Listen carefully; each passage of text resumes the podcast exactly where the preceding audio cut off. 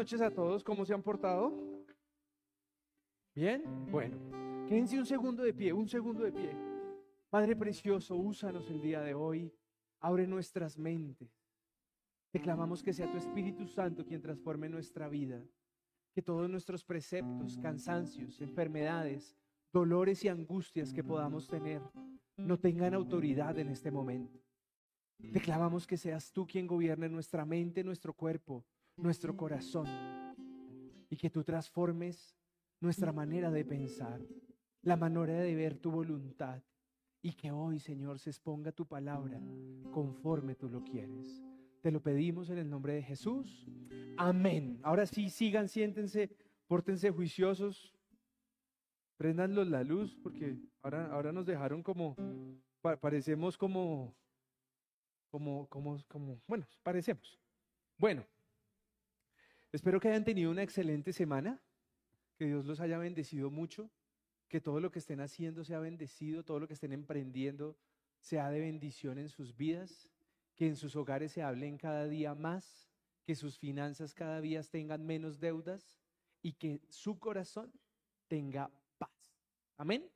Bueno, vamos a, a seguir orando para que el Señor nos bendiga integralmente, porque es que una mano religiosa es asistiendo a una iglesia, aburridos, sin plata y endeudados. No, jodas, eso no va a pasar aquí para la gloria del Señor. Estamos estudiando el Padre Nuestro, tenemos nuestra serie que se llama Señor, enséñanos a orar. Hoy estamos viendo nuestro bosquejo número 5 y hoy se puso esto interesante.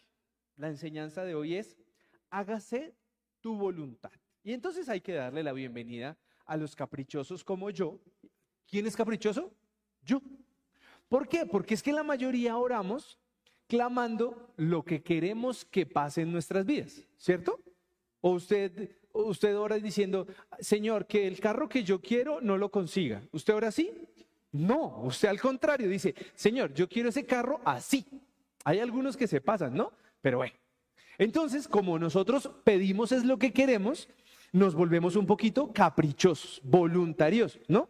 Entonces, Señor, yo quiero esa blusa en esa talla y que me quede bien, ¿no? Y entonces pasa que hay veces no hay la talla o la talla no queda, pero bueno, eso es otro tema que luego vamos a explicar. Entonces, ¿qué, hemos estudiado? Dijimos que el Padre Nuestro tenía eh, una invocación de dos partes, hablamos de la primera parte, que son tres ruegos, entonces nombre, reino y voluntad. Entonces hoy vamos a trabajar en voluntad, pero vamos a recordar algo así rapidito para que los, los, que nos acompañan se suban a ese track. Entonces, hemos visto dos peticiones, santificado sea tu nombre, que nosotros podamos ver a Dios con esa reverencia, con ese amor, con ese amor de Padre, no como ese amor lejano, castigador. Ese ya lo explicamos, el que se la perdió está hace como tres sábados atrás, ahí lo puede ubicar. Pero eh, porque todo el mundo veía al Dios bravo como los papás de nosotros que no se dejaban abrazar, ni, uno iba a decirle, papá, tal cosa, y uno, quieto. Entonces, así muchos comenzamos a ver a Dios, ¿de acuerdo? Y comenzamos a clamarle en esa enseñanza que pudiéramos verlo como realmente es, como es un padre amoroso, bondadoso, pero no alcahueta. Yo hice la salvedad ahí porque algunos quienes dicen, ah, no, pero es que mi papá era alcahueta conmigo, entonces Dios tiene que ser alcahueta conmigo y todo lo que yo pida tiene que ser como yo lo pida. ¿Sí? Entonces algunos creen que son los niños consentidos de Dios y mm, creo que Dios eh, poco se va a desgastar con nosotros malcriándonos. ¿Listo? Hablamos de venga tu reino, ¿cierto? Que muchas veces eh, hablábamos de que uno se imaginaba por allá un reino en donde lo recibía uno San Pedro con angelitos y blululululu, pero estábamos hablando que el reino de Dios también está aquí, en lo que estamos viviendo, en lo que somos como personas, en lo que compartimos como creyentes, en lo que queremos hacer en nuestra empresa, en nuestro trabajo, en nuestra familia. Eh, hay reino porque hay gente que nos está viendo cómo nos estamos comportando, ¿cierto? Y entonces clamábamos así diciendo, Señor, eh, envíanos tu reino, pero nosotros somos los que estamos haciendo el reino y la estamos embarrando porque a uno no lo saludamos, el otro creemos que es una pereza, ay, este es de los aburridos, a ese yo no lo saludo porque no me cae bien, ese es todo gárgamel, ese no me gusta porque es todo gruñón, eh, y siempre tenemos una excusa para comenzar a excluir personas de nuestra vida y se nos olvida que nosotros somos embajadores del reino de Dios y que deberíamos de estar es buscando que más personas quieran pertenecer a este reino y no seguir siendo sectarios rosqueros como pasa algunas iglesias. Esperemos que aquí no nos pase. Y hoy nos vamos a centrar en el versículo 10 de nuestro texto base que dice, venga tu reino, hágase tu voluntad como en el cielo, así como en la tierra. Y yo quiero que arranquemos por ahí porque, ¿qué es la voluntad de Dios? Y aquí tengo que comenzar haciendo una explicación que yo he hecho en esta iglesia por lo menos unas cinco veces. Y es que la voluntad de Dios no es tenerlo a usted como hijo de traqueto.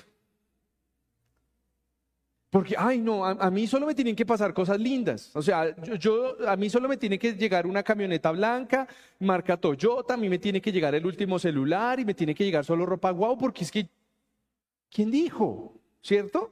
Porque hoy vamos a entender que la voluntad de Dios, hay veces la respuesta es no. Repita conmigo, no. Ah, es que a algunos no les gusta escuchar el no. De chiquito no, no le gustaba que le dijeran no, ¿cierto?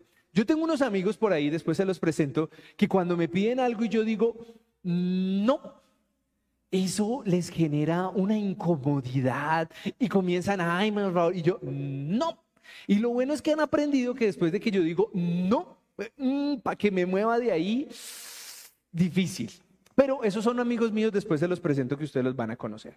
Pero em, hablamos de, la, de, la, última parte de esto que les acabo de decir, se hecha tu voluntad en la tierra así como en los cielos, ¿cierto? Y entonces uno lo primero que comienza a, asociar es reino, la voluntad de Dios en el cielo, la voluntad de Dios en la tierra.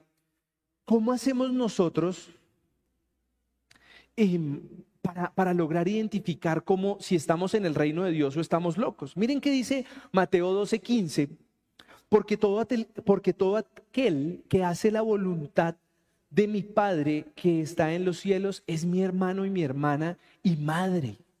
Son unas palabras de Jesús cuando le dicen que llegó una familiar de él, que era la mamá y el hermano, pero él da esta salvedad. Todo aquel que hace la voluntad de mi Padre.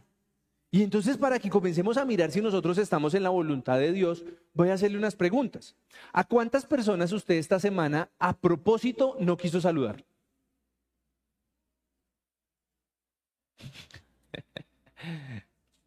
No. Ay, no me vio. Y, uno se hace, se hace el disimulado para no saludar a alguien, ¿cierto? Eh, ay, ay. Pues está bien. Siguiente pregunta. ¿Cuántos dejaron de contestar una llamada? Ah, y entonces algunos, algunos muy espirituales dicen, no, es que no quería perder la paz, porque la paz de Dios no la quiero perder por nada. Y yo le pregunto una cosa, ¿qué tal que Dios hubiera tenido un plan en esa llamada para que usted hubiera podido ser luz en la vida de esa persona? Luz, no estoy diciendo ni alcahueta, ni prestamista, ni... No, no, no. ¿Sí? Porque hay todo tipo de llamadas. Hay llamadas de personas que vienen a abusar de nosotros y hay personas que realmente necesitan una palabra de aliento. Entonces la pregunta es, ¿cuántos estamos haciendo la voluntad del Padre? Porque es que es muy fácil querer que todo, nos, todo sea de acuerdo a nuestra voluntad, pero ¿y la voluntad de Dios? Mm, no, John, es que usted no, usted no logra entender la dimensión de que yo no le quiero hablar a esa persona. Pero yo te quiero preguntar, ¿soy yo el que te estoy obligando a hablar con alguien? ¿Quién te trae a tu vida personas que de pronto tú no quieres? Yo tengo todo tipo de personas que tienen mi número de celular. Y hay personas que yo digo, yo he sido claro, yo he dicho lo que está pasando y las personas siguen en la misma, posición. Ahorita preguntaba por un hombre que, tenemos una conexión, ¿cómo lo digo? Cuando yo conocí a esa persona, yo decía, uy, qué man tan gargamel. Como bravo, como, ah. Pero cuando la primera vez que le hablé, lo estaba acompañando en, un funeral. Y cuando me acerqué a decirle que sentía la pérdida de su ser querido, Dios puso algo en mi corazón por él. Y luego durante un tiempo se acercó, hablamos, tomamos café, jugamos fútbol, eh, lo molestamos. Y hoy pregunté por él porque esta semana el Señor me decía, oye, tienes un hijo por ahí botado que hace rato no le pones cuidado. Y yo, uy, uy, uy. Porque hay veces Dios nos trae las personas a nuestra vida y nosotros decimos, ah, chévere, si quiere hacer lo que yo digo, qué rico. Pero como no quiere hacer lo que yo quiero, ah, mejor no. Y entonces, ¿cómo sería si nosotros realmente cumplimos la voluntad de Dios? Si Dios te regala un hijo, los que somos aquí padres, ¿qué va a pasar usted con su hijo? Usted va con él hasta donde esté. Así sea un grandulón de 50 años o los que ya tenemos 40, ¿cómo nos ven nuestros, nuestros papás? Mi chinito, mi chinita. ¿O no? Pero nosotros hay veces en la voluntad de Dios, cuando nos, nos pone a personas en nuestro camino, hay veces comenzamos a hacerles el kitty. No, John, ¿cómo se le ocurre? Sí, los cristianos nos volvemos rosqueros y los que más se congregan en la iglesia, entonces esos son los más cercanos. Pero los que casi no se congregan, ahí entonces esos son los... Mm, mm, fuchi. Eso no puede ser así. Yo tengo una teoría que, y eso, eso está por ahí en un estado, yo lo publiqué hace mucho tiempo, las ovejas que se van de las iglesias, ¿sí? La, la oveja que se pierde, no vuelven es por la misma iglesia porque todo el mundo comienza, ¡ah! Volvió, vio que volvió, sí, yo se dio cuenta que volvió. Porque la murmuradera en las iglesias descabeza gente. Y por eso mucha gente no vuelve a las iglesias. Entonces, pilas que nosotros no podemos caer ahí. ¿De acuerdo? Bueno. Pero miren también que dice Mateo 7:21. No todo el que dice Señor, Señor entrará en el reino de los cielos si él sino el que hace la voluntad de mi Padre que está en los cielos. Entonces, ahí tenemos que evaluarnos porque hablamos del reino de los cielos y entonces, eh, Señor, oh Señor, Señor, oh Señor. Pero nosotros no hacemos la voluntad del Padre y queremos vivir juzgando y armando, como les expliqué hace ocho días, nuestro propio reino. ¿Y qué es nuestro propio reino? En donde nosotros ponemos las condiciones. ¿A quién le hablo? ¿A quién saludo? Eh, con quién comparto, con quién no comparto. Ese es mi reino. Ese no es el reino de Dios. Ese es mi reino, donde yo estoy cómodo, en donde todos quieren servirme a mí. Y eso es lo que nosotros debemos entender hasta ahí. ¿De acuerdo? Bueno, pero la petición de hoy es, y el mensaje que yo quiero darles es, nosotros quisiéramos poder vivir en el reino de Dios, ¿sí o no? Entonces, vamos a entender algo. Y eso, eso lo conecto con lo que les expliqué hace ocho días. Yo les explicaba, cuando una persona se quiere volver rey, él es el que pone las normas. A quién le hablo, a quién saludo, a quién perdono, a quién no perdono, a quién le dedico tiempo y a quién no le dedico tiempo. ¿Sí o no? Pero como nosotros estamos hablando es del reino de Dios, entonces si nosotros queremos pertenecer al reino de Dios, ¿qué es lo que debemos comenzar a, a aceptar? La voluntad de Dios en nuestra vida. ¿Sí o no? Y entonces ahí comienza lo difícil de esto, porque usted puede decir, no, yo, yo sí tengo, yo sí quiero que la voluntad de Dios se haga en mi vida, si son bendiciones, si son prosperidad, pero si, si, si la voluntad de Dios en, en tu vida es que ames a una persona que te ha lastimado, Ay, y todos voltean a mirar los ojos, hacen así como, sí, a tu papá y a tu mamá. Ay, no, yo sí los amo. Yo tengo una teoría que muchos, muchos hablan por hipocresía con sus padres y la relación no está sana. Y esos son los que luego uno ve encima de un cajón llorando y arrepentidos que se murió. Y No. Pilas porque muchos nos volvemos hipócritas en la relación con nuestros padres y nuestros corazones no están sanos con ellos. Ahí les dejo un ejemplo, porque todos decimos, no, sí, yo, yo amo y perdono a las personas. Hay gente que ha aprendido a convivir con la hipocresía de no tener un amor genuino. Hay hogares que al paso de los tiempos terminan conviviendo por hipocresía, porque la familia no sepa que están mal, porque, porque no sepan que el, el tema se acabó. Y entonces terminan durmiendo cada uno en una alcoba. Y entonces cuando llegan donde la familia se cogen de la mano y les pica la mano. Y eso pasa cuando nosotros comenzamos a montar nuestro propio rey. Ahora, ¿a dónde quiero llevarlos hoy? Nosotros podríamos decir que nos gusta aceptar la voluntad de Dios. Pero nosotros tenemos un problema y es que nosotros queremos entender la voluntad de Dios. Cuando a ti te pasa algo que no te gusta, tú inmediatamente comienzas a juzgar, ¿cierto? Entonces, porque si yo te digo ahorita, tienes el mejor empleo de la ciudad, ¿tú qué dices? Amén, gloria a Dios. Em, te acaban, te acaban de, de dar un carro en la compañía por beneficios, porque eres un excelente empleado. ¿Tú qué dices? Amén, gloria a Dios. Pero tu examen salió mal y tienes una masa en tu cuerpo. Ahí qué comienzas a decir? Ah, no. ¿Y por qué a mí? ¿Cierto? ¿O no les pasa? ¿Por qué me pasa esto a mí? ¿Por qué tengo esta enfermedad? ¿Por qué me llega este problema? ¿Por qué me llega esta deuda? Y miren lo que dice Efesios 5:17. No sean tontos. Si tratan de entender, cuando nosotros nos ponemos a juzgar, porque los discípulos de Jesús juzgaron al ciego de nacimiento, y lo primero que le preguntaron a, a Jesús fue, ¿quién pecó? ¿Él o sus padres? Porque ellos querían qué? Entender la voluntad de Dios. ¿Cómo así que este nace ciego de nacimiento?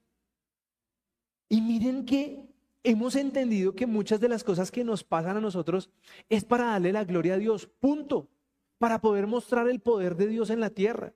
Pero nosotros hay veces caemos en que no acepto la voluntad de Dios y quiero explicaciones.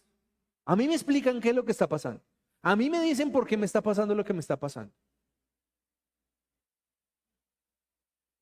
Y entonces aquí yo quiero dejar un temita, no me voy a profundizar en él, pero usted puede estar viviendo las consecuencias de sus decisiones y otras sí pueden ser cosas que Dios tiene para que usted viva en su vida.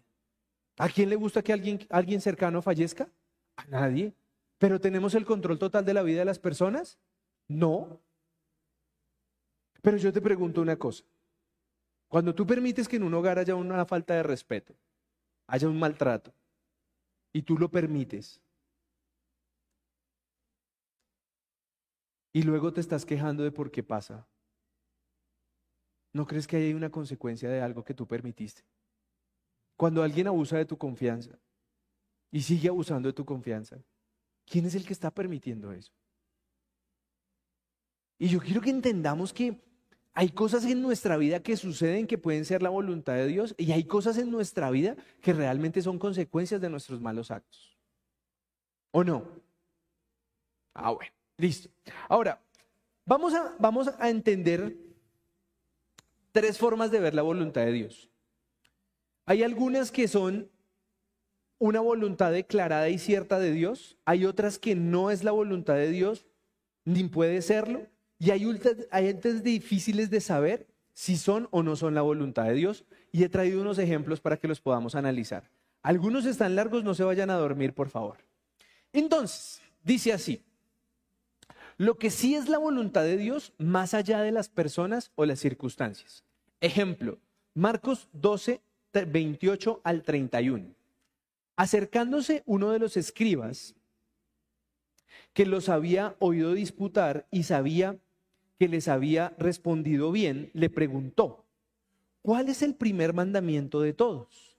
Jesús le respondió, el primer mandamiento de todos es, oye Israel, el Señor nuestro Dios, el Señor uno es, y amarás al Señor tu Dios con todo tu corazón y con toda tu alma y con toda tu mente y con todas tus fuerzas. Ese es el principal mandamiento. Y ahí va el segundo. Y el segundo es semejante, amarás a tu prójimo como a ti mismo, no haya mandamiento mayor que estos. ¡Wow! Entonces yo voy a resaltar aquí dos cositas. Amar a Dios y amar al prójimo. ¿Sí o no? Y entonces los que tenemos un corazón rendido a Dios podemos decir en el primero, sí, claro, amar a Dios, sí, con toda. ¿Y amar al prójimo? Hay algunos que me hacen así como... ¿Es difícil amar al prójimo? Dígame la verdad. ¿Es difícil amar a su esposo? Las mujeres, díganme, díganme ustedes, ¿es difícil amar a su esposo?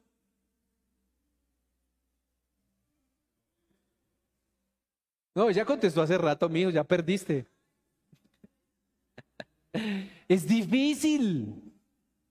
¿Saben por qué es difícil? Porque cuando hay una relación cercana, las personas comienzan a perder los detalles y las cosas bonitas. Entonces uno hay veces esperaría un cafecito caliente en la mañana con unas galletitas de mermelada, ¿sí o no? Como uno diciendo así como, qué rico. Pero a mí en mi casa me toca levantarme así como, buenas, buenas. y, y hoy me tocó irme a parar así en el comedor, así como, buenas. Y ella, ay, tu tinto, ya voy. es que no vino, entonces toca aprovechar. Si ven que amar al prójimo es difícil, ahora, los señores, no me voy a quedar con eso. ¿Amar a sus esposas es fácil? Liliana, por favor, mirando para acá. ¿Sí o no que es, es fácil? Hay momentos en que es difícil. Y hay cinco días al mes que eso agudiza tenazmente y uno dice, yo me voy, yo me voy y ahorita vuelvo. No voy a explicar más. Pero hay momentos difíciles o no. Ah, y eso es con la persona que usted decidió compartir su vida. Entonces, ¿qué tan fácil podrá ser amar al resto del prójimo? Es difícil. Pero nosotros decimos, ay, no, yo, Cristo, Cristo, Cristo, sí, con toda. ¿Cuál con toda? Hay personas que uno no se soporta. Hay personas que uno no quiere saber ni cómo están.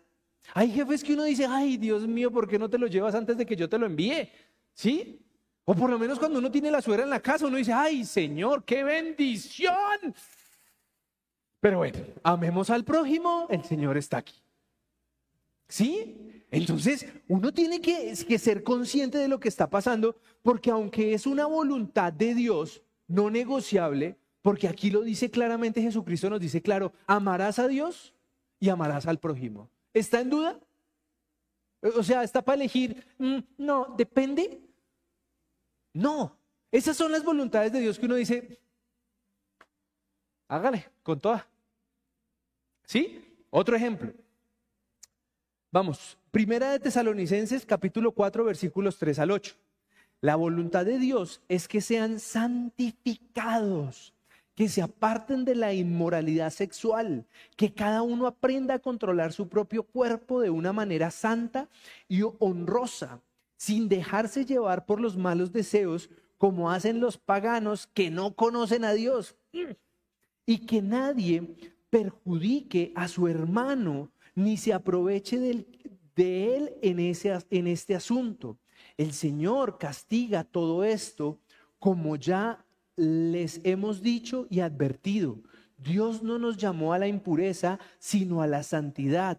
Por tanto, el que rechaza estas instrucciones no rechaza a un hombre, sino a Dios, quien les da a ustedes su Espíritu Santo. ¿Será que esta instrucción de Dios, en donde la voy a repetir, nos está llamando a la santidad o santificación, a donde nos dice que nos alejemos de la inmoralidad sexual, que aprendamos a controlar nuestro cuerpo de manera santa y honrosa sin dejarnos llevar por los malos deseos. Y hay otra partecita que me fascina, y que nadie perjudique a su hermano. ¿Será que eso es fácil? ¿Fácil? No es fácil, no es fácil. Y les voy a decir algo. Con los que estamos aquí, ¿Quién ha escuchado que el azúcar es mala? ¿Y qué hacemos cuando vemos un buen postre? Bueno, uno. ¿O no? Esa es la manera. Mire, yo no le estoy hablando a usted de, ¡ay, los santísimos ungidos! No. Pero hay momentos en los que usted sabe, miren, a mí me encanta esa botellita. aquí se las trae. Ay, a mí, no es mía, por cierto, no, no me van a regañar. Pero a mí esta vaina me encanta. Ustedes no saben lo que significa para mí abrir la nevera, coger los hielos, colocarlos en un vaso y escuchar el... Miren, para mí eso es como... Ay. Yo creo que es hasta mejor que mi esposa me tuviera un tinto en la mañana, una Coca-Cola. Pero yo sé el daño que esta vaina me hace porque la tomé durante muchos años. Pero nosotros hay veces somos capaces de decir, no, gracias, un vasito con agua pues yo no sé si ustedes son muy santos, yo no. Yo veo pagando una Coca-Cola y yo, eh, con hielo, por favor, en un vasito aparte. Y uno escucha el... ¿O no? Ah, bueno. Entonces, ¿es fácil? ¿Es fácil esos temas? No lo es. Y la, la forma en que hay veces comemos desmedidamente. Se nota, ¿no? Pero son cosas que hay veces sabemos que nos hacen daño, que no nos caen bien y lo hacemos. Entonces, ¿será que en ese momento estamos cuidando nuestro cuerpo, estamos guardándonos nosotros? No lo estamos haciendo. La, la, reunión de la empresa, la vieja reunión de la empresa, en donde las copitas blancas desfilan. Ahora algunos que van a entrar a la universidad, ay, camine, camine, la bienvenida a la universidad, vamos, vamos, vamos. Y uno comienza a ver que eso parece agua bendita porque eso cae por todo lado licor y uno dice, ah, yo vi así. Y uno sabía que le hacía daño. Hay unos que están haciéndose allá los santos así y se les apaga la aureola, porque también fueron igual. Entonces, nosotros sabemos que hay cosas que nos gustan que no nos convienen. ¿Sí o no? Ah, cuidamos nuestras finanzas cuando pasamos así eh, por Falabella y sale la señora, le tenemos la tarjeta de crédito con el cupo preaprobado. Y cabeceamos, ¿o no? Porque muchas de las decisiones que nosotros tomamos no nos convienen. Y Dios nos está diciendo, guarda tu paz mental, guarda tu cuerpo, guarda tu salud, guarda tus hijos, guarda tu pareja. Aquellos hombres que todavía tienen el chip de ventilador, ¿no? Que eso dicen. Sí, pues, y entonces yo les digo, oiga, pero bien ridículos, ¿no? Imagínense uno por ahí con una hija y que la hija lo vea uno ahí cabeceando así. Yo digo, uno ser muy idiota en la vida. Y lo digo con toda la autoridad del mundo porque eso no está bien. Eso no está bien. Y algunos se creen, uy, mami, uy, Dios mío, pateémoslos. Porque es un asco. Yo tengo una sobrina y desde que ella nació cuando yo tenía 18 años dije, guácala, hacer uno así de gamín, poquería, cochinito. Entonces, entendamos que nuestra mente se está dañando porque nosotros hay veces somos irrespetuosos y creemos que, es que yo no sé, a uno parece que primero de primaria le hubieran dicho a los hombres, todas las mujeres son suyas, ¿no? Sí, uy, uy, ¿quién le dijo, mi hijo? Y algunos bien feos que somos y comienzan uno a creerse el Brad Pitt del colegio y la universidad y dice, y todo el mundo hace como, este man que pero eh, no, eso es, eso es verse in, ¿no? Es in. Y algunos se caminan así. Hola, nena. Y yo, de verdad, estos manes se creen así de... Pero bueno, entonces, ¿lo logramos hacer? No lo logramos hacer. Entonces miren que vamos en, ejemplos sencillos, facilitos de lo que nos está pasando. Miren lo que dice Miqueas 6:8 hombre, Él te ha declarado lo que es bueno y lo que pidió Jehová de ti, solamente hacer justicia y amar misericordia y humillarte ante Dios. Humillarte. Esa palabrita, humillarte. Humillarte. No, sí, nosotros todos nos dejamos humillar. ¿Qué es eso que me pisotean? En este país nos enseñaron, no se deje. No, no se vaya a dejar ver la cara de pendejo. ¿O no? Amar con misericordia. Amar con misericordia. Qué difícil es amar, ¿sí o no? Si, si amar normalito es difícil, con misericordia sabiendo que el otro está equivocado, no es fácil. Y son temas, son voluntades de Dios como claras, sin dudar, sin creer que sí o que no. Ahora, aquí podemos entrar a decir lo que no es la voluntad de Dios, ni puede ser. Miren lo que dice Salmos 5.4. Porque tú no eres Dios que se complace en la maldad. El malo no habitará junto a ti.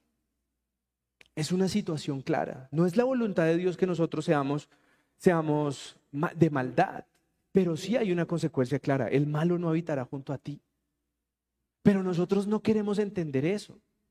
Hoy nosotros fuimos criados, yo creo que aquí la mayoría es del 88 para acá, algunos pollitos eh, no mentiras, antes del 88. Y los otros pollitos sí son de aquí, los, los de 90, 2000, algunos 2000, 2010, porque son muy pollitos. Pero nosotros vivimos en un país en donde nos enseñaron a, que todo era a la consecuencia, a la venganza. Y los que vivimos lo que fue el, el 88 en Colombia, ¿qué fue? Guerras, bombas, carros bombas, matanzas, policías con valor en su cabeza. Y esa fue la sociedad que nos instauraron. Y algunos éramos niños de 8 años que escuchábamos las conversaciones de los adultos y escuchábamos noticias de ese estilo. Entonces, ¿será que para nosotros hoy la maldad tiene un significado de perjuicio o nosotros somos cauterizados hacia eso? Yo le recordaba a una persona esta semana con la que hablé y yo le decía, tú te olvidaste que, que hoy en este país tenemos recuerdos de cilindros bomba, de collares bomba. A la gente se le olvidó eso. Y entonces, eh, ah, no, no, normal, perdón, normal un collar bomba, normal que una población se, se, se ataque con cilindros bomba, eso es normal. Pero muchos de nosotros hoy estamos cauterizados ya como que, ah, no, pues sí, ya lo vimos. Entonces cualquier cosa de maldad, pues como que, pues sí, así. Y entonces el cristiano dice, ah, no, si es que están tostados sin Dios. Pero nosotros estamos también cauterizados, porque ya nos pareció normal. Nos parece que, ay, bueno, sí, no pasa nada. Miremos más. Mateo 18, 14. Así no es la voluntad de nuestro Padre que está en los cielos que se pierda uno de estos pequeños.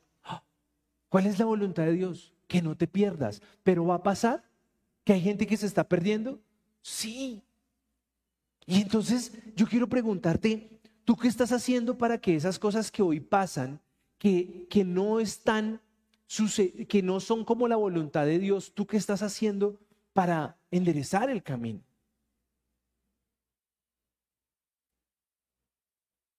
Por ejemplo, ¿qué tal que es la llamada de esta semana que no contestaste, que no quisiste contestar? Era alguien diciéndote, oye, ¿y usted a qué iglesia va? Yo quiero ir. Y usted, ay, qué pereza. Ahí les dejo la perla. Revísenlo. Ahora, yo quiero que nosotros entendamos algo que es la, la gran hipocresía del pueblo cristiano. Y aquí creo que no estoy equivocado. ¿Por qué? Nosotros decimos entender una voluntad de Dios y comportarnos conforme a la voluntad de Dios, supuestamente, ¿cierto? Ya les di algunos ejemplos arriba en donde nos hemos descachado, ¿sí o no? Bueno, pero yo creo que de las cosas más difíciles que nosotros estamos haciendo es querer creer que una cantidad de rutinas o comportamientos que aprendimos en el mundo cristiano hoy están agradando a Dios. Y yo quiero que veamos este ejemplo de la Biblia que es un poquito fuerte, pero vale la pena. Isaías capítulo 1, versículos del 11 al 15.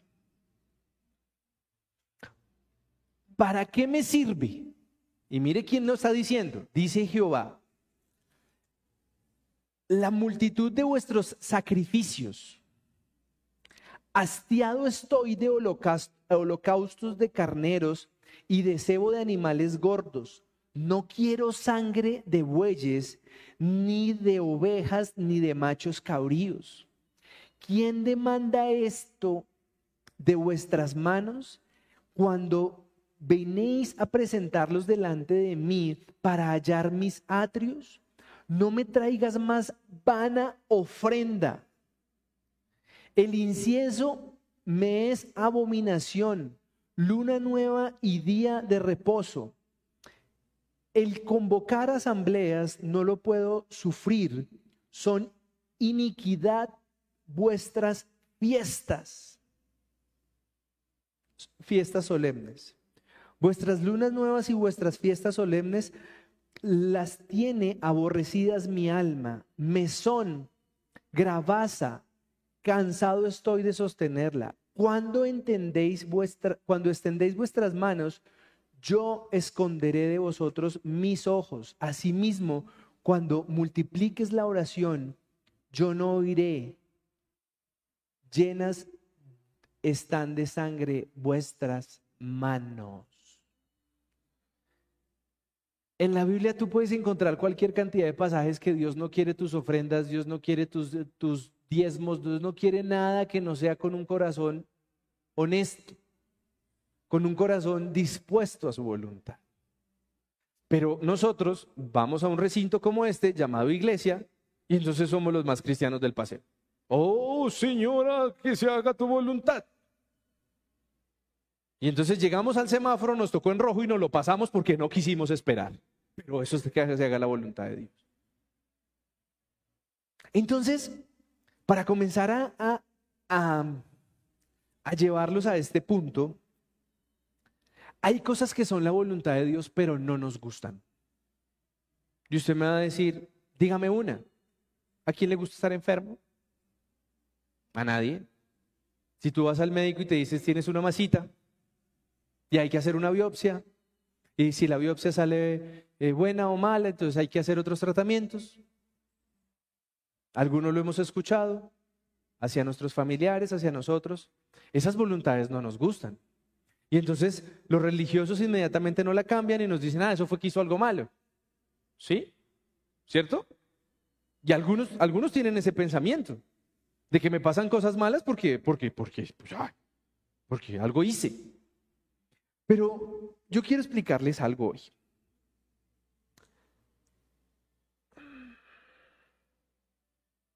Miren este pasaje tan hermoso que es cuando Jesús ora en Getsemaní.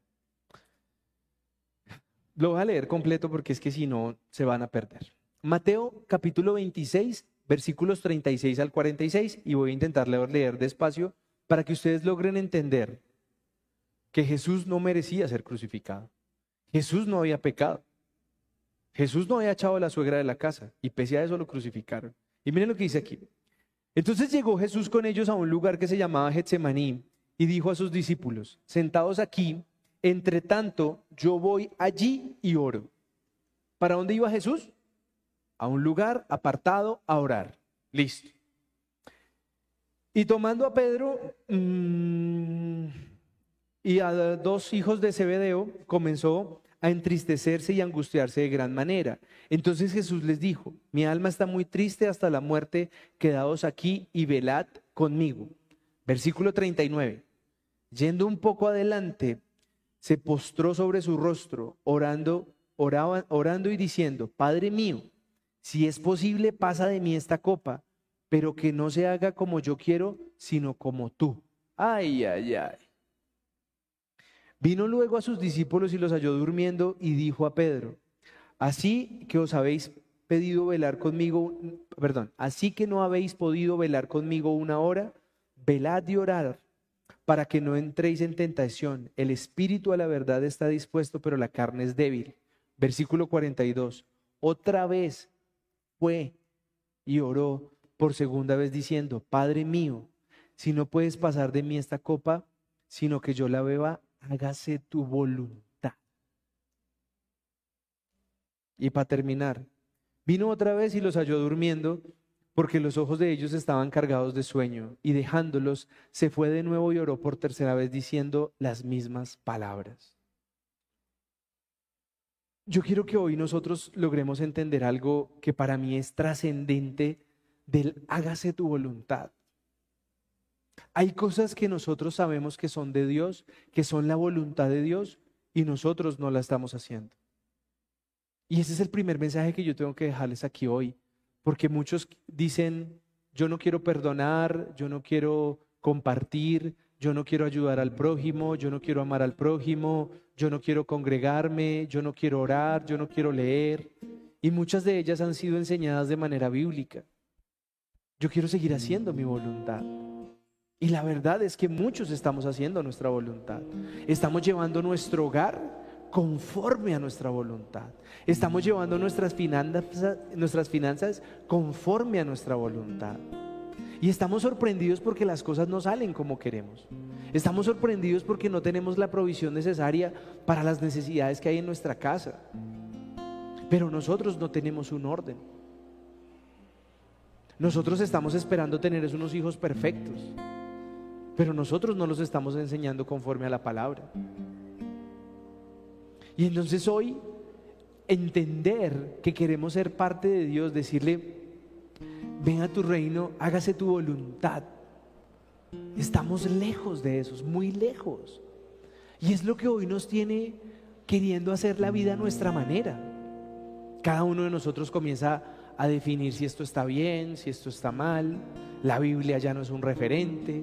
La Biblia ahora es eh, incomodar a los profesores, incomodar a los niños porque hay que dejarlos que crezcan libremente. Y yo te quiero preguntar algo. ¿Tú anhelas vivir chévere?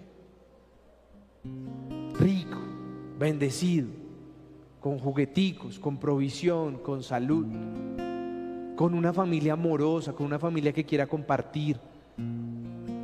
Pero tú estás haciendo las cosas que Dios te ha dejado como guía en la Biblia. Hoy yo veo como la juventud está viviendo su sexualidad sin límites, amor sin compromiso. No, me gustaste, te gusté, pasémosla bueno. Y después, ¿cómo es que te llamas? Porque eso es lo que está pasando. Pero nosotros queremos que hogares tranquilos, hogares amorosos. Pero estamos enseñando a nuestros hijos que, que, hay que salir, que hay que consumir, que hay que gastar. Y cuando no hay dinero, entonces no hay familia. Entonces cuando hay arroz con huevo, como digo yo, entonces no hay familia. La familia solo se construye en el corral, en crepes. Esos son los principios que están eh, uniendo nuestro hogar. Los hogares jóvenes, que aquí tenemos varios hogares jóvenes. El plan es Netflix, el plan es el parque, el plan es salir, el plan es viajar. Pero entonces si hay que quedarnos en casa porque alguno está enfermo, qué mamera. Si mamá o papá de alguno está enfermo, entonces qué mamera de plan. Qué rico. Y mi esposa lo sabe y hasta mi suegra no me deja mentir. Nuestros padres saben que cuando están enfermos, nuestra casa es su casa. Y los atendemos, los consentimos, los papadeamos, los chocholeamos hasta que los vemos bien y luego los llevamos a su casita. Pero nosotros nos hemos alejado mucho de la voluntad de Dios. Hoy, hoy la música a qué nos invita. Algunos saben que a mí me gusta la canción eh, de, ¿cómo se llama su hija? La de Pepas, ¿cómo es que se le dice en ese ritmo? Farruco. Que algunos aquí rockeros casi me matan el día que puse esa canción aquí, casi me matan. Pero es una canción que es pegachenta, que, que lo único que dice es Pepas, droga y rumba. Pero tiene un ritmo bacano. Mis hijos se la saben, yo también me la sé. No me van a crucificar por eso. Pero es un ejemplo práctico de lo que nos está ofreciendo el mundo. Hoy el vivo vive el bo. Yo papaya se la monto. Le tengo confianza uso. Pero ¿dónde está la voluntad de Dios en nuestra vida? ¿Qué tanto de lo que yo estoy haciendo es la voluntad de Dios? Anoche con, con algunos de los que están aquí volvimos a dar tamales. Y eso se nos vuelve un plan sotote porque aunque el que maneja nos quería botar de la camioneta, creo que nos quería hacer un atentado porque anoche casi nos bota de la camioneta. Miren, después de interceder, ver a la gente con necesidad y esa sonrisa de gratitud por recibir algo de comida, me está gustando más que predicar. Porque hay personas que te lo agradecen hubo una persona que destapó, no solo nos pidió una gaseosa, no, ni siquiera pidió algo de, de comer, sino cogió una gaseosa, la destapó y se la tomó con unas ganas que uno dice, wow, tanta necesidad. Pero tantos creyentes que nos volvimos indolentes de eso. Por ahí deben de haber unas imágenes, videos de lo que, de lo que pasó anoche.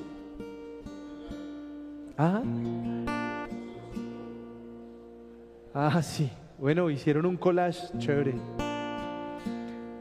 Y no es porque nosotros seamos buenos, nosotros somos imperfectos. Pero queremos hacer la voluntad de Dios. Ustedes han visto que nos hemos tardado dos años en terminar nuestro templo y no queremos hacerle nada más. Lo vemos lindo. Le pusimos lámparas y nos parece hermoso. Yo no anhelo aquí pantallas 3D ni 4D, no. Me vale 5, no quiero. Porque yo le he dicho a la gente que maneja las finanzas de esta iglesia que debemos ayudar a los que tienen necesidad. Porque yo siento que esa es la voluntad de Dios. Mi, objetivo no es comprar la manzana completa para armar un templo de una manzana. Yo prefiero que muchas personas pudieran salir de la calle, que pudieran dejar sus vicios. Porque muchos de los que anoche nos recibían comida tenían la adicción en la otra mano. Y no somos quienes para juzgarlos. Pero anoche llegué a mi casa feliz y sé que muchos se fueron felices de haber visto personas que tenían necesidad. Pero ¿cuántos de nosotros estamos dispuestos a incomodarnos? ¿Cuántos de nosotros estamos dispuestos no solo a venir a dar tamales aquí en el, en el barrio, no? alguien que tú conozcas, ¿estás dispuesto a escucharlo? ¿Estás dispuesto a acompañarlo? ¿Estás dispuesto a orar por alguien? Cuando tú oras por alguien, le estás invirtiendo vida, que es tu tiempo a esa persona. Porque son minutos que podrías dedicar a otra cosa, que los estás dedicando a la oración de la necesidad de alguien. Y yo quiero que hoy nos vayamos con este versículo, creo que aquí lo tengo ya hoy, si no me regañan. Juan 4:34 de la Reina Valera. Jesús dijo, escuchen esto, mi comida es que haga la voluntad del que me envió y que acabe su obra. ¡Wow!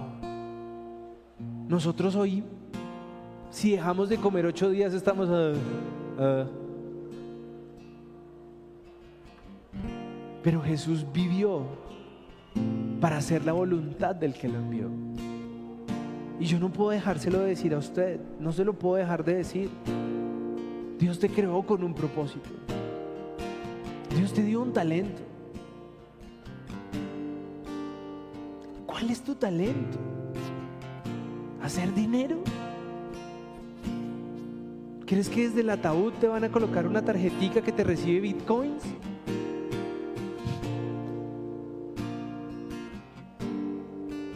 ¿Qué estás haciendo por hacer la voluntad de Dios en tu vida? No, eh, estoy, estoy bendiciendo a mi familia. Ay, no, tan, tan conveniente. Pero nosotros no podemos dejar de, de amarnos, de amar a los demás. Estábamos hablando anoche que eh, si lo, lo, hiciéramos periódicamente en el mismo lugar, a la misma hora, podríamos hacer algo mejor. Y le pido a Dios que nos dé el momento para poderlo hacer y decir, un día vamos a estar en esa esquina, en ese lugar, con música, con alabanza al Señor, y que el que quiera acercarse a comer, venga a comer. Porque no, es, no es mi plan, es la voluntad de Dios la que debemos cumplir. Es que se haga su voluntad en nuestra vida. Pero hoy somos cristianos a la carta. Las bendiciones sí, las dificultades y la ayuda a los demás, no. ¿Qué tipo de voluntad es esa? ¿Qué tipo de soldado serías? Entonces, hoy quiero llamarte a que tú te goces este cuento. Tenemos que leer esto. Primera de Juan, capítulo 2, versículos 7 al 11. Prometo que con este me voy. Y así como dicen los memes que después de eso es una hora, puede ser. No mentiras. Hermanos en Cristo, yo les estoy dando, yo no les estoy dando un nuevo, un mandamiento nuevo. Les estoy repitiendo un mandamiento muy antiguo que ustedes ya conocen.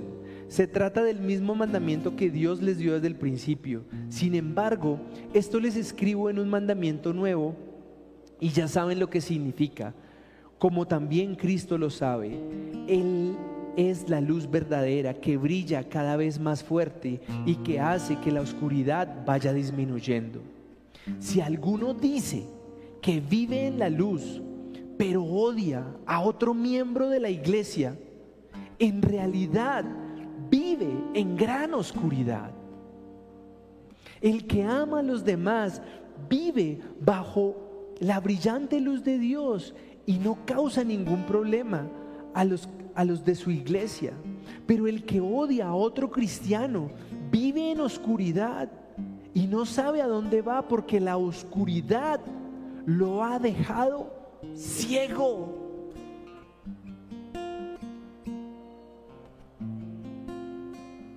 ¿Saben, ¿Saben a mí por qué me encanta esta iglesia? Porque todos son diferentes. Todos son diferentes. Y, y, con Viviana nos propusimos que íbamos a amar a todas las personas que estuviéramos aquí como fueran vengan, no vengan, eh, asistan, no asistan, nos llamen, no nos llamen, almorcemos o no almorcemos. Yo me dispuse a amar a las personas como son. Y aquí todos somos diferentes. Pero me fascina que Dios ha traído nuevas personas con pensamientos totalmente diferentes que hace 10 años yo no, no sabría cómo, cómo guiarlos porque era retrógrado, anticuado, amargado, con una Biblia dándole a todo el mundo pecador, rata inmunda. Y hoy digo, si Dios lo ha puesto en mi camino es porque yo le puedo enseñar algo. Y muchos vienen de iglesias muy grandes en donde podrían estar muy cómodos, pero han decidido estar aquí. Y yo quiero que hoy te vayas con una misión. Ama a los hermanos de tu iglesia. Ama a los creyentes de otras congregaciones. No voy a dejar de hablar mal de los pastores que están viviendo del ministerio, que están apretando a sus ovejas para que los mantengan mientras ellos son unos parásitos. No lo voy a dejar de hacer. Pero no voy a hablar mal de las pobres personas que están en esa iglesia y que un día abrirán esos ojos. Pero yo lo que quiero que hoy aprendas es amar a nuestro prójimo. Y si un pastor de esos se arrepiente, gloria a Dios. Y si un día tenemos aquí un pastor de esos arrepentido, gloria a Dios. Pero lo que quiero decirte es deja de creerte bueno y estar mirando a los demás como, uy, fuchi, fuchi. ¿Cuál fuchi? Todos tenemos errores. Algunos hacemos afinidad en cosas que nos parecemos, pero hay otros que son totalmente diferentes a nosotros. Y a esos también tenemos que amarlos. A esos también los, los, invitamos a este caminar.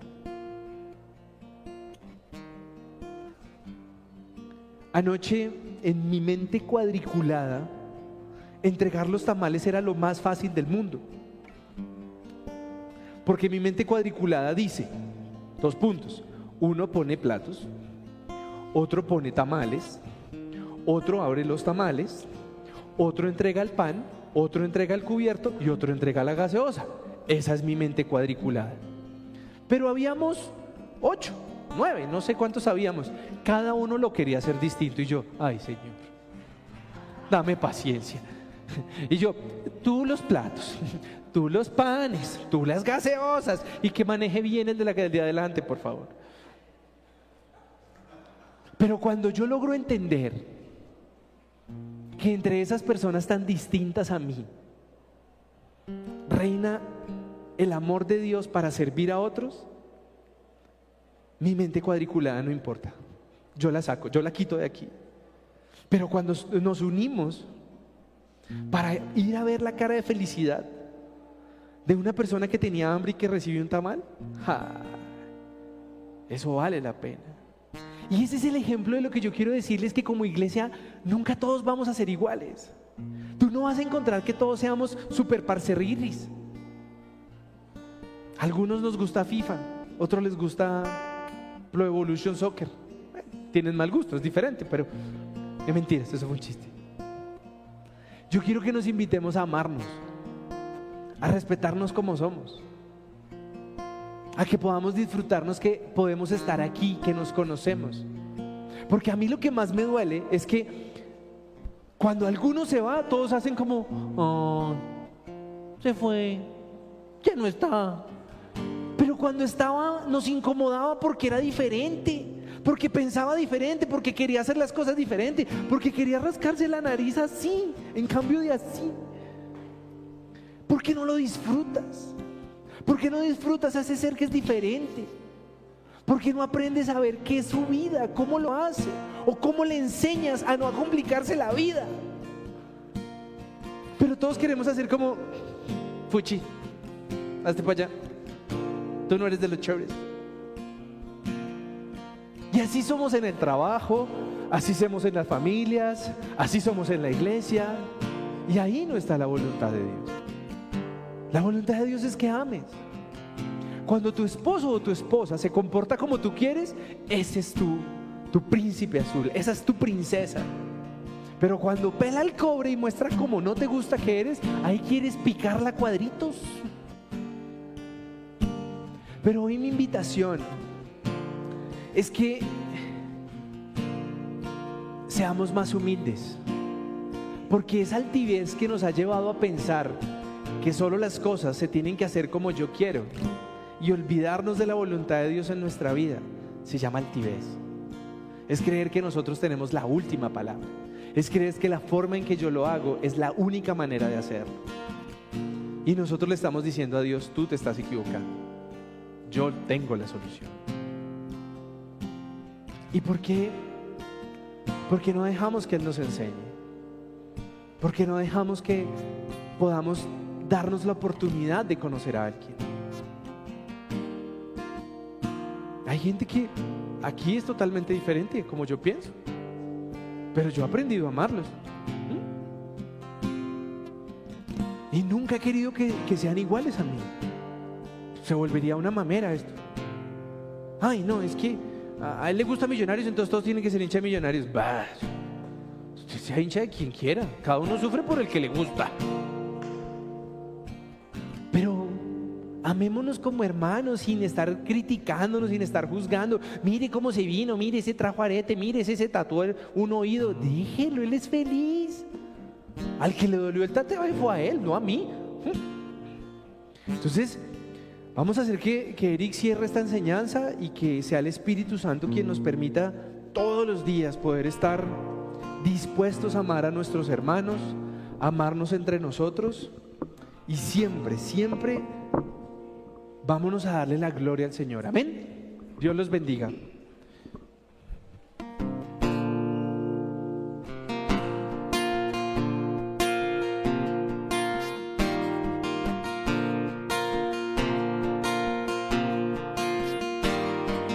muerto en pecado y en soledad,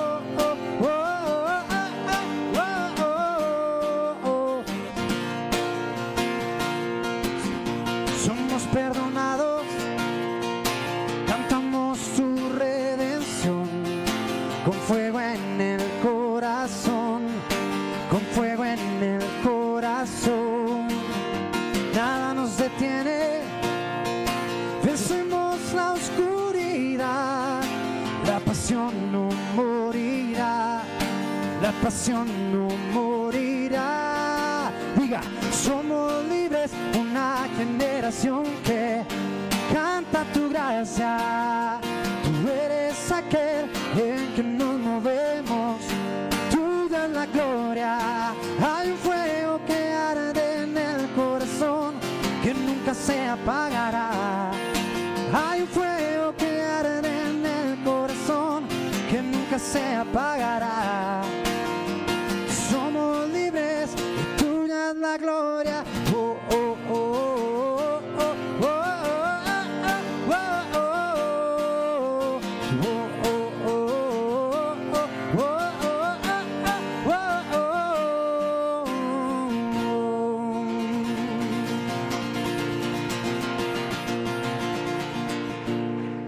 Señor, que esta semana podamos eh, sentir tu presencia, que esta semana podamos dar un poquito de, tu amor a otros, Señor, que esta semana podamos eh, ser luz en medio de lo que hacemos, ser luz en medio de nuestro trabajo, Señor, que esta semana podamos buscarte un poquito más, que esta semana po- podamos, Señor, acercarnos un poquito más a ti, que esta semana, Señor, podamos ver tu gracia y tu gloria en todo lo que hacemos, Señor. Gracias por estar en este lugar, Señor. Gracias por tu palabra. Gracias por todo lo que nos das. Y te pedimos que nos, llegue- nos lleves con bien a casa en esta noche. En el nombre de Jesús. Amén.